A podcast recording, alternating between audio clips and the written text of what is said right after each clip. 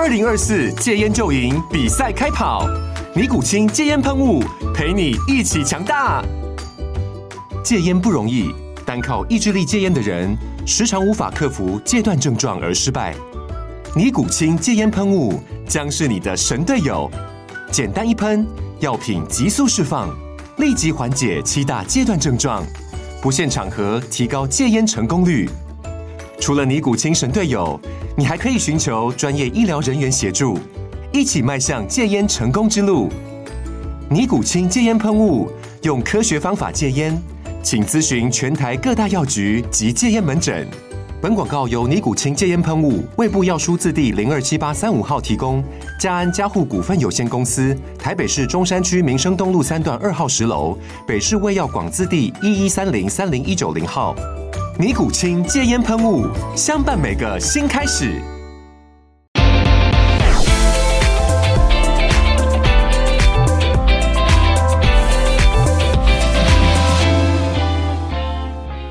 各位科技岛 Podcast 的听众朋友，大家好，我是科技岛导游凯源。科技岛的 Podcast 是由科技岛平台和一一一人力银行所共同策划播放。那我们希望是能够在这个节目当中邀请，不管是产官学界各界一时之选的优秀人才，能够来跟我们一起谈科技产业的趋势新知，来帮助你掌握在科技市场的产业竞争力。那我们今天是请到了哪一位优秀的人才来帮我们增加职场的竞争力呢？我们要今天要非常高兴的欢迎到台塑新智能科技刘慧琪总经理来，请刘总跟我们听众朋友打声招呼吧。凯源，各位科技岛的好朋友们，大家早安。好的，是今天请到刘总，其实是非常的荣幸哦，因为其实我们知道现在啊，我们最重要的一个趋势潮流之一是什么呢？就是永续 ESG。那这其实是一个不只是在台湾呢，这是一个世界性的潮流。那因为其实我们在二零五零有一个近零碳排的这个目标，其实就在眼前了。那所以其实，在现在很多的企业已经开始。他们的改革新的步伐啊，不管是在能源的应用上，在公司治理上，他们都要有很多的一个变革来应应这个所有的冲击哦。那所以其实啊，台塑集团也很早就开始布局这件事情。我们知道台塑新智能科技其实是一个很年轻的公司啊，在去年六月我们才成立，但是呢啊，其实啊虽然。台塑新智能本身是很新的公司，但是台塑集团本身已经有七十年的基业了，已经有非常雄厚的基础在。好，那我们也知道，就是在这个呃绿能、绿电这个部分，其实，在呃台塑生医很早就对这个电池产业也已经有所耕耘。所以其实呃，我想台塑新智能科技算是站在一个巨人的肩膀上，我们继续去针对这个现在非常重要的 ESG 的浪潮来进行一个我们的探讨跟啊延伸。所以呢，我们今天来请刘总来，就先帮我们谈一谈这整个整体的大趋势好了。那呃，我们知道说台塑新智能科技其实是台塑四宝，然后台塑声音科技啊所共同的成立的一个新公司，那也也象征了台塑集团在这个领域布局的一个企图心。嗯，那我们大概是掌握到了一个什么样子的一个趋势？和和未来的一个需求来才会做这样子的布局。我们先请您谈一谈。好，谢谢凯源哦。我想台塑企业从大概二十六、二十七年前，呃，我们王永庆创办人就一直提醒我们，呃，传统的石化能源总有一天会被我们人类用完。嗯，哦，所以特别要关注着，呃，我们，呃。各位应该要知道，能源是会决定我们文明的演进跟社会的进化的很重要。但同步的，我们的王创办人他也在提醒着我们，在那过程里面，我们要注意到的是怎么来推动整个环境的一个永续。那我们把它收敛回来，来看一下现在全球的趋势。我想凯源还有各位科技岛的朋友一定会感觉到，今年的全球的气候。很特殊，嗯，今年的七月三号，居然是人类有史以来有登陆呃的记录以来，地球均温最高的，超过十七点五度。真的，在这么高温的一个状况之下，各位可以看到，不是只有我们台湾，包括中国大陆，包括日本、韩国、美国、欧洲每个地方，要么就是历史新高的高温，要么就是。淹大水，对，有很多极端气候造成的灾害。是的，这个极端气候很多人都知道，所谓的一点五度 C。嗯，那我想我今天很简要来科普一下。凯源，你知道我们所谓的温室气体有哪些吗？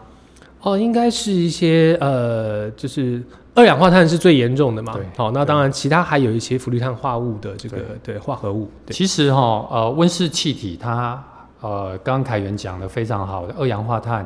氟氯碳化物，其实包括臭氧，嗯，我们讲的 N2O 笑气、甲烷，甚至有一些大家在谈的氢能的氢气，都是间接的温室气哦体。氢能的也也是是啊这个我待会儿呃再来跟大家聊一下。当这些温室的气体，呃，它的释放量越来越高，我们的太阳呃照射到地球表面，再辐射上来的部分会被它吸吸收。我刚刚忘了讲一个，其实温室气体还包括水蒸气。哇，连水蒸气都有，这些大家认为很干净的氢啊，或者是水蒸气，其实它都可能造成温室效应。它会聚热，哦，嗯所以当我们从一七六五年左右第一次工业革命开始用煤炭，到一八七零年前后第二次工业革命开始用油，第一辆的燃油汽车开始出来之后，大概它的方向就走走向了二氧化碳、嗯，呃甲烷、臭氧的含量在我们的生活环境会越来越多，所以地球的温度的上升已经是一个不可抗的一个趋势。嗯，那各位可以发现，当今年的七月三号，我们环境的温度升高，海水的呃遇到了环境温度，海水会变成水蒸气，上来之后，它又变成另类的温温室气室气，体所以它会恶性循环。嗯，但我要跟各位呃，我们科技岛的好朋友来报告的，就是说我们在面对这个第一个部分，我们先用健康的心态，因为我们从一七六五年第一次工业革命走到现在，我们人的人口，我们人人类的人口，事实上已经从大概十亿左右，到去年底已经破八十亿，所以那过程里面不是单纯的产业造成，嗯，它还有我们的人口的激增所造成的，所以我们在面对这个所谓的温室效应的的一个一个结果，我们要用健康心健康的心态来看它，赶快找到办法，嗯，好、来来来来解决它。所以，我们第二块，当我们从传统的哦，我们所谓的煤炭石化能源，要转到了下一个世代，变成所谓的新能源，我们要建议大家的是，开始要思考新能源在百年之后会不会有后遗症。嗯哼，所以，所谓的新能源的生态链，我们要先思考清楚。是，我们台塑企业在呃从二十七年前，我们的创办人呃提醒我们要注意这一块，我们就一直在 study。假如我们要从传统的石化能源跨到了所谓的新能源，我们怎么来注意从源头开始来注意，避免它在五十年、一百年、两百年之后呢，像第一次、第二次的工业革命造成今天环境的一个影响。是，哦，所以新能源生态链，我简单来讲，我们要发展风光水热各类的新能源，我们就要搭配着把所谓的新能源能够储存，那它的源头的材料，它的末端的回收，全部都要在生态链里面被思考到。这个在一百年、两百年前，我们的科技做不到，但现在我们做得到，所以。呃，我第二点要跟大家分享的建议就是，我们在发展新能源的时候，不要只有喊新能源，嗯还，要思考到它的整个生态链会不会够完整。是。那我觉得刘总您这个想法其实是相当呼应王永庆创办人这样子的一个思维，因为刚刚听到说王永庆创办人在二十七年前就已经开始有这样子的远见，我觉得这是一个非常呃伟大的企业家才有的这个格局哦。因为其实很多时候大家对于债留子孙这件事情，有的时候没有那么的强烈的意识，大家觉得说啊，我要我光是看这一季的财报呃获利如何，我就已经觉得焦头烂额了，我哪有办法顾到十年后甚至百年后？但是啊、就如刘总讲的一样，就是现在很多我们现在面对的这些极端气候，我们现在面对这些地球资源逐渐耗竭、逐渐枯竭的这个问题，其实也是我们的上一代甚至上上一代就开始留下来的。所以我们现在要解决我们眼前的问题的同时，我们也要想，我们对于债留子孙这件事情，我们必须要能够做更好的控管。所以我觉得，其实新能源的考量，刚刚就是刘总帮我们把这个生态链讲得很清楚了哦。所以是其实从那不是只是把这个能源开发出来，我们要能够有效储存利用，然后这个从源源头的材料到后续的回收，其实都必须先有一个非常完整的思考，才是一个比较健康的一个做法。没错，是台塑企业的一个我们的经营理念哦，从勤劳朴实、止于至善，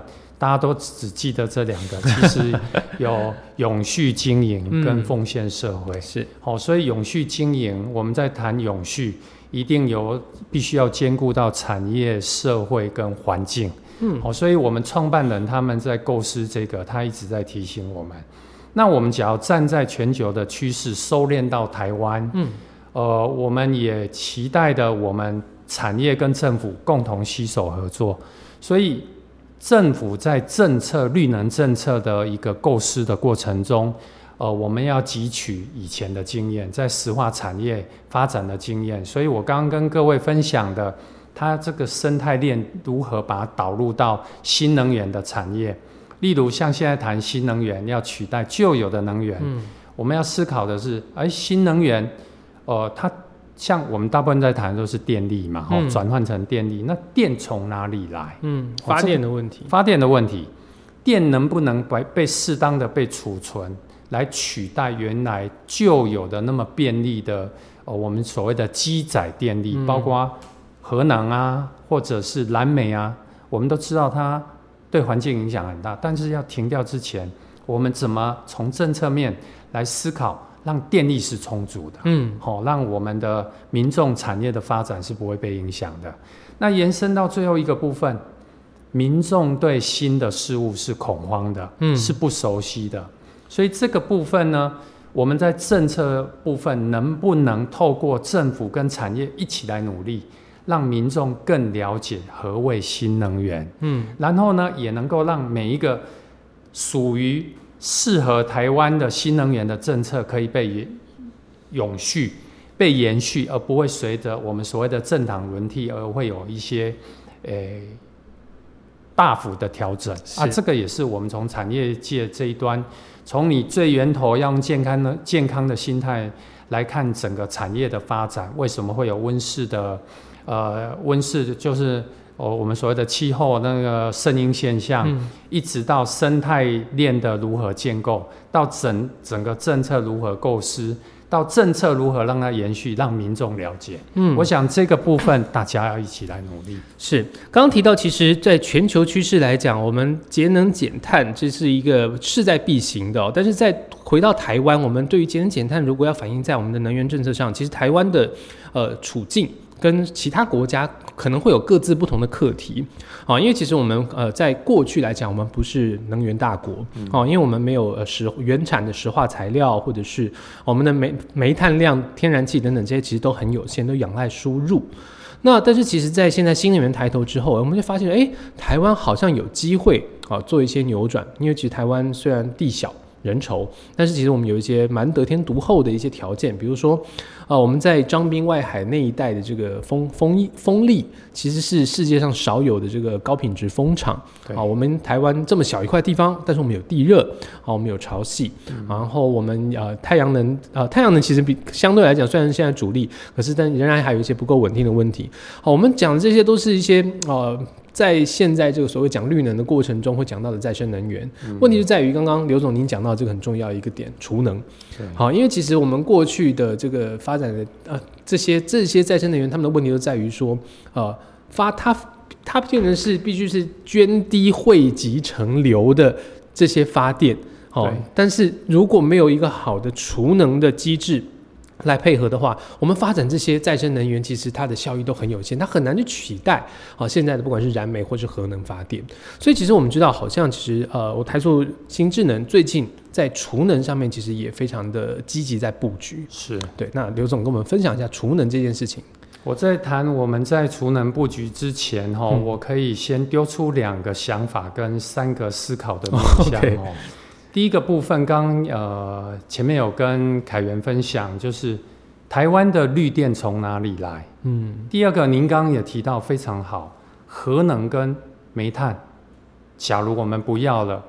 这两个事实上是台湾电力的，我们叫做基载，是的，可以二十四小时发电的。嗯，像天然气呀、风光、水电、新能源都没有办法，嗯目前都没法二十四小时。所以所谓的基载电力从哪里来？嗯，所以从这两个想法，我们把它呃构思到有大概三个部分，是我们先从破题的时候先来呃建议各位呃我们的听众或者我们的政府单位可以来思考的。第一个部分，从旧有能源跨到新能源，我们还要延续着台电所谓的法定的我们所谓的备载容量率吗？因为以前都抓对十趴嘛。是，啊，那你既然希望新能源可以取代旧有这么稳定的核能跟煤炭，那我们所谓的备载容量率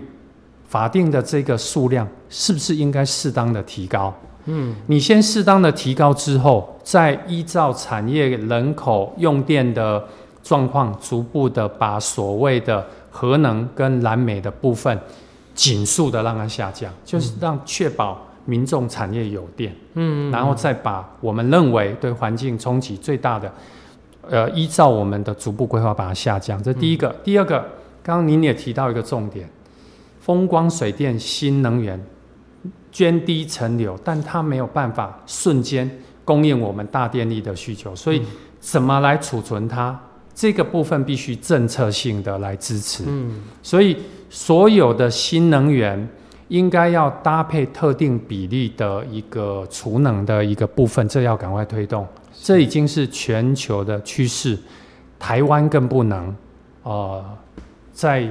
缓慢的来下决定，好，因为这必须要投入资源。这没有党派的问题，嗯，好、这个必须要让民众了解，储能很重要，因为这样子绿电才能进得来。是，特别台湾没有办法有充足的一个，我们只有很漂亮的风场，但我们的面积不够大，我们地热不够，哦，我们的水利也不够，哦，不像三峡大坝啊、南美洲大量的水利，所以储能很重要。嗯第三个。我们最近在一跟一些政府单位、跟民间的企业都在谈，应该要长电于民。嗯哼，所以家用储能、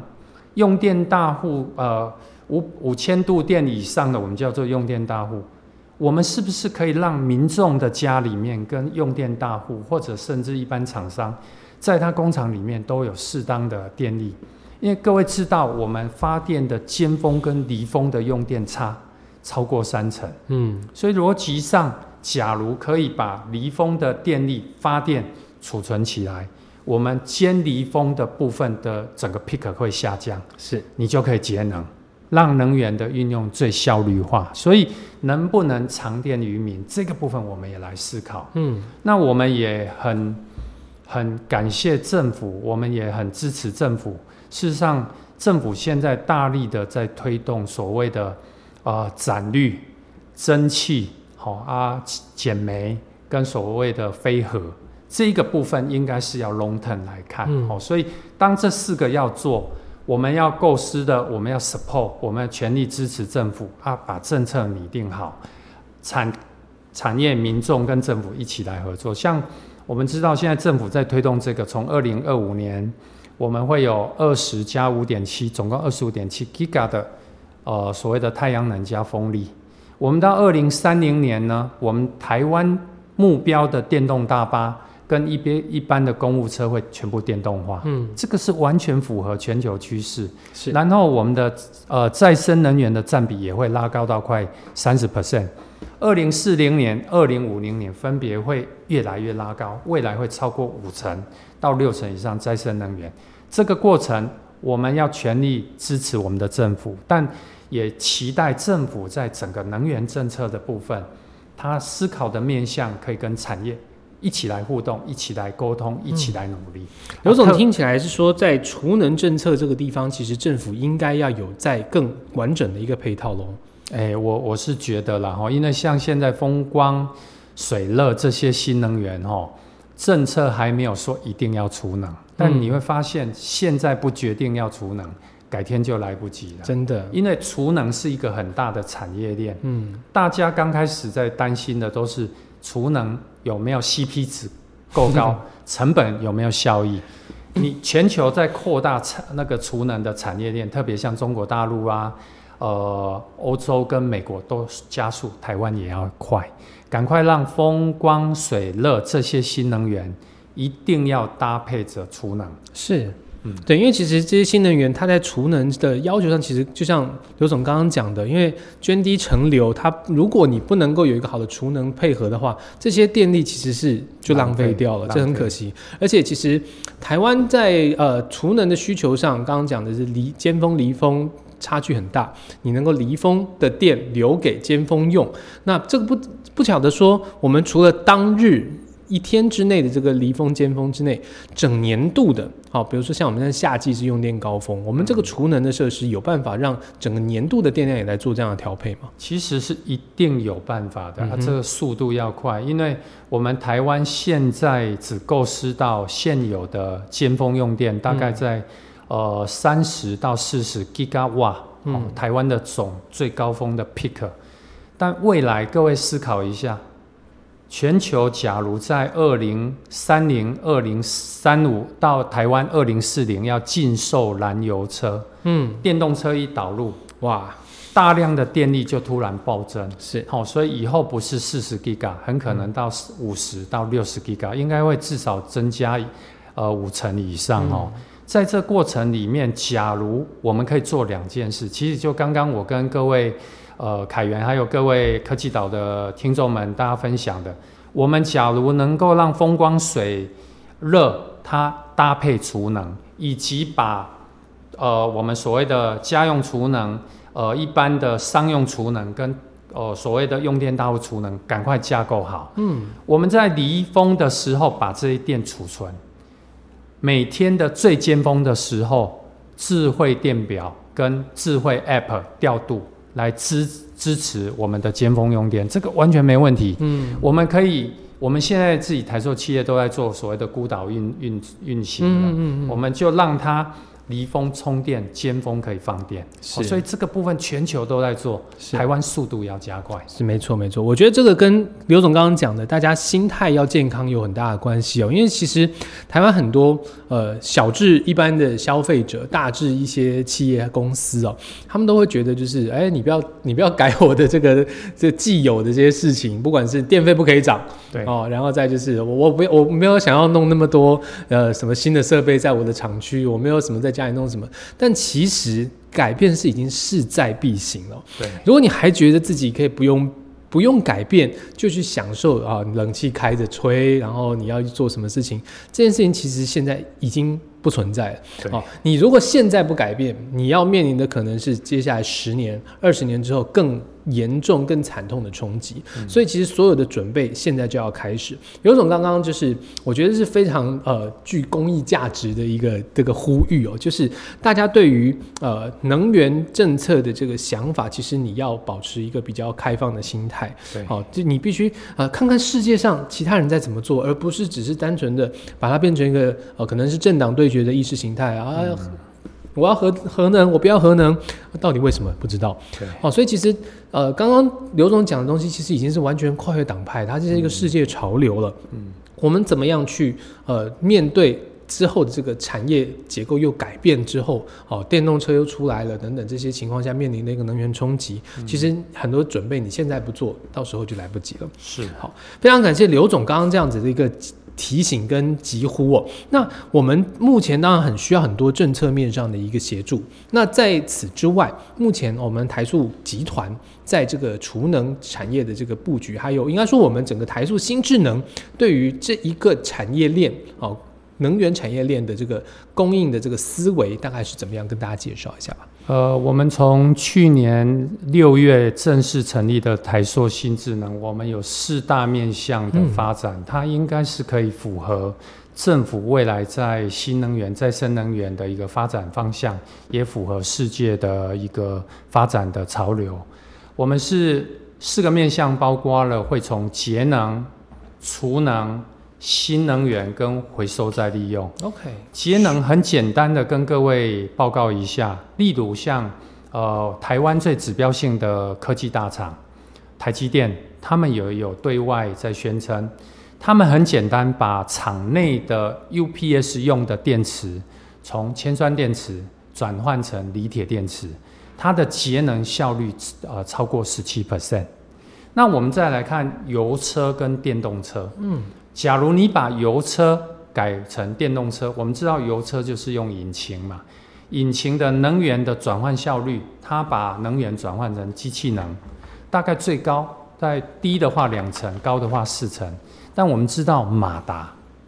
它的能源转换效率转成机器能超过八成五，所以你把油转电也是一个节能，所以我们一直努力在思考哪一种面向可以来做节能，不管是发展新的储存技术，发发展配合一个世界潮流，发展一些电动的车载，好、还是我们会发展各类型的居家或者办公室或者工厂里面的节能体系，让它孤岛运作，可以用最效率化的呃我们所谓的电力运用，这都节能。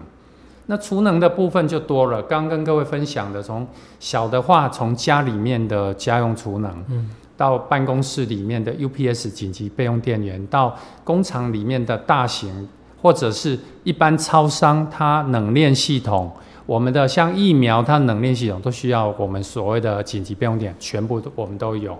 那在新能源的部分，风光水热都是我们现在进行式规划中的，我们也把风光水热加上储能的部分变成是我们要发展的一块。那这里延伸的，我们有一些新的技术，包括氢能技术、固态电池技术，甚至锂空气电池技术，都在我们的研发范围。但最关键的是第四个，嗯，